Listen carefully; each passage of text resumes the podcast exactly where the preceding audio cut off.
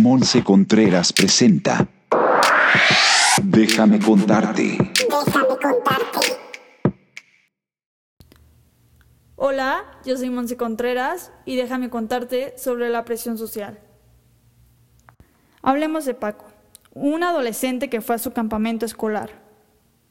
Paco llega a su cabaña y puede notar cómo un compañero de él empieza a sacar botellas de una maleta. Paco se asusta y sus compañeros pueden notar cómo se asusta. Por eso van todos y le empiezan a decir, ¿sabes qué, Paco? No confiamos en ti y por eso tienes que beber con nosotros. ¿Sabes qué, Paco? Bebe con nosotros y confiaremos en ti. Paco bebe, Paco bebe, bebe Paco. Y Paco aceptó la invitación después de tanta presión. Paco bebió y sus compañeros le volvieron a servir. Paco volvió a beber y sus compañeros le volvieron a servir. Paco se empezó a servir solo, sin pensar que esa decisión lo llevaría a un coma etílico. La presión social, rayos, la presión social es una necesidad innecesaria de pertenecer a un grupo, pero también suele ser una inquietud para toda persona en varios momentos de nuestra vida. La presión social siempre es controlada por el exterior y difícil de controlar por nuestro interior podemos notar la presión que sentía Paco desde sus compañeros, tanto que no se pudo controlar. En otras palabras, me refiero que la presión social muchas veces nos agarra en momentos débiles para no poderla controlar. Es impresionante cómo dejamos nuestras ideas o nuestros gustos por complacer o agradarle a los demás. Yo puedo decir que la presión social es como el coronavirus, que entra inesperadamente a tu vida y no sabes si la tienes hasta que te das cuenta que, que no eres tú, que realmente no eres tú. Hablemos de Instagram. Instagram, una red social donde la gente solemos mostrar todo lo bueno y lo rosa de nuestras vidas.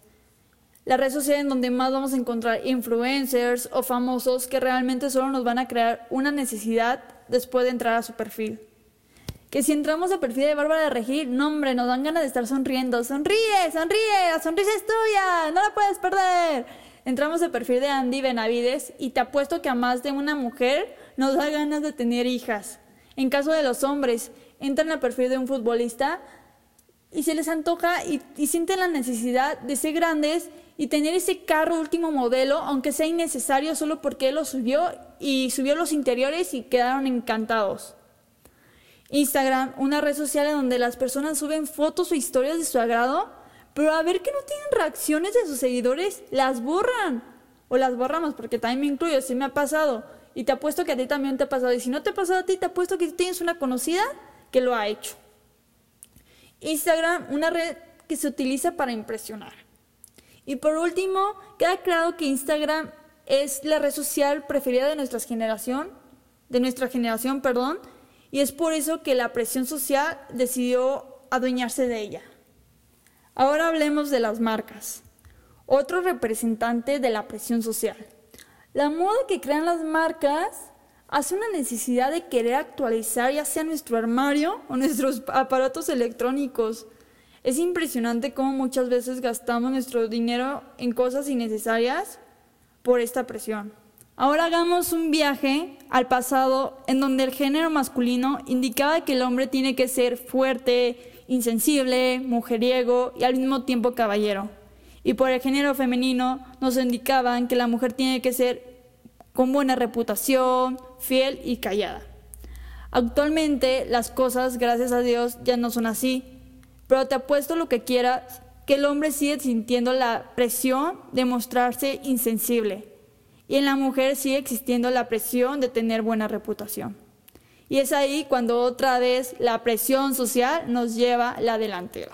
Realmente creo que puedo durar horas y horas hablando de la presión social y nunca terminar, ya que es algo que entra en nuestra vida de una manera inesperada, así como Juan por su casa, literal. Cuando menos te la piensas, ya tienes presión social. Pero analizando todo lo que acabo de hablar, creo que puedo llegar a la conclusión que la cura de la presión social es el amor propio. Porque una vez que nos amamos tanto, nuestra autoestima nos va a servir como defensa de todo aquello que nos crea necesidades falsas. El amor propio siempre nos llevará a la felicidad, porque nos basaremos más en nosotros y no en los demás. Es ahí cuando podemos ser lo que en verdad queremos y, disfrutar de lo que tenemos.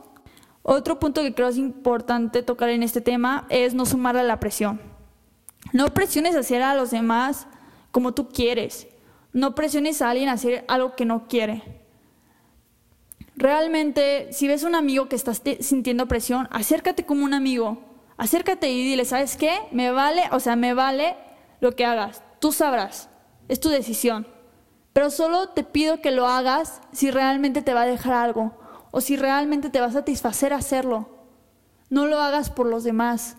No lo hagas por, por lo que quieran los demás. Siempre recuerden que el amor propio va antes, porque el amor propio se basa en nosotros y lo demás, pues en los demás.